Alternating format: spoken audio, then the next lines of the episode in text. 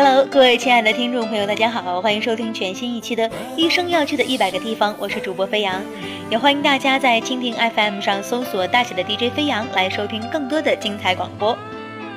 上一期节目当中啊，我们跟着作者开始的波罗的海游轮之旅，进入了第一站斯德哥尔摩。那么今天啊，我们就要走入第二站了，俄罗斯的圣彼得堡。俄罗斯圣彼得堡是整条线路中最期待的目的地，而它确实没有让我失望。与其他城市相比，它是让我印象最深刻的一个。当初选择这条线路，能到达圣彼得堡也是一个很重要的原因。因为俄罗斯的个人旅游签证是出了名的难办，需要各种证明，尤其是需要提供俄罗斯邀请人的信息，还要写明在俄罗斯旅游待几天，具体做哪些事情，去哪些地方等等，一直被誉为神一样的签证，就和外国人办中国签证一样难。而选择游轮旅行的话，可以直接报游轮上的团，这样跟着团走，不需要签证就可以顺利过关了。我和可秀商量了一下，决定报游轮上的团。除了签证原因外，还因为斯德哥尔摩面积很大，不像欧洲其他城市那样小巧玲珑。在两人都没有去过的情况下，全程自由行似乎也不太现实。最后，我们选择了一条最适合我们的两日游线路。第一天由导游带着纵览圣彼得堡，第二天则是全程自由行。圣彼得堡又被称为彼得格勒、列宁格勒。是苏联的首都，它也是俄罗斯所有城市中最不像俄罗斯的城市。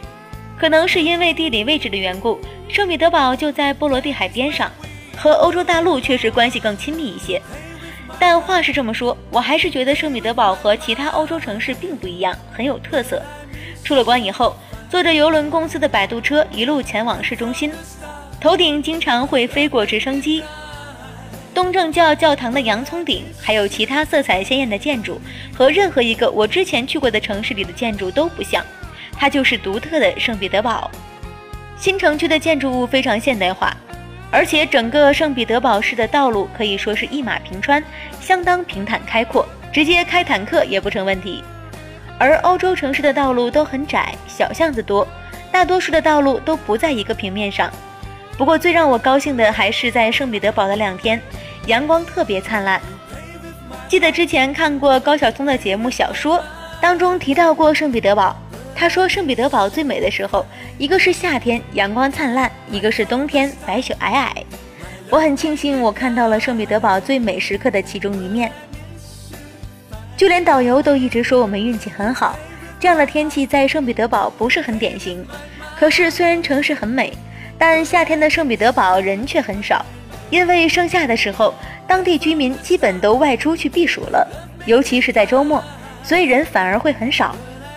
不过想想也是，虽然濒临北极，温度不高，但是因为云量少，空气好，所以整个城市非常晒，阳光晒到皮肤上会有隐隐的刺痛感，而且因为会有极昼现象，整个圣彼得堡在夏天会有几天出现二十小时以上的光照，即使温度不高。但晒的时间长还是会很热，而且圣彼得堡的植被覆盖率并不高，走在广场上不一会儿就能走出汗来。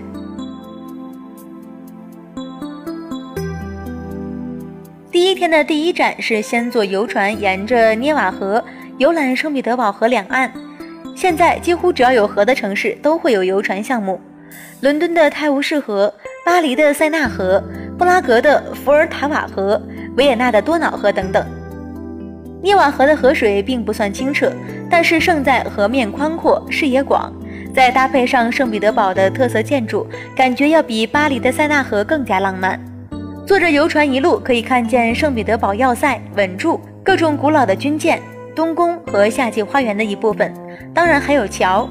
圣彼得堡桥上的装饰很有苏联的味道，可以看见许多都是火炬型的，带有五角星图案。这次跟团还多了一样设备。上船时，导游给我们每人发了一个无线电接收器配耳机，这样听讲解就方便多了。夏天是欧洲最适合旅游的季节，但也是欧洲人的度假季节，而且很多建筑物都会在夏天整修。圣彼得堡也进行着修缮工作，东宫的屋顶也正在维修。好了，亲爱的听众朋友。今天呢，我们的圣彼得堡之旅呢就先告一段落。在下期节目当中呢，我们会继续跟着作者来到圣彼得堡的东宫，以及涅瓦大桥，还有滴血教堂等等。这些旅游胜地呢，都集中体现了圣彼得堡的文化特色。我们下期节目继续去参观。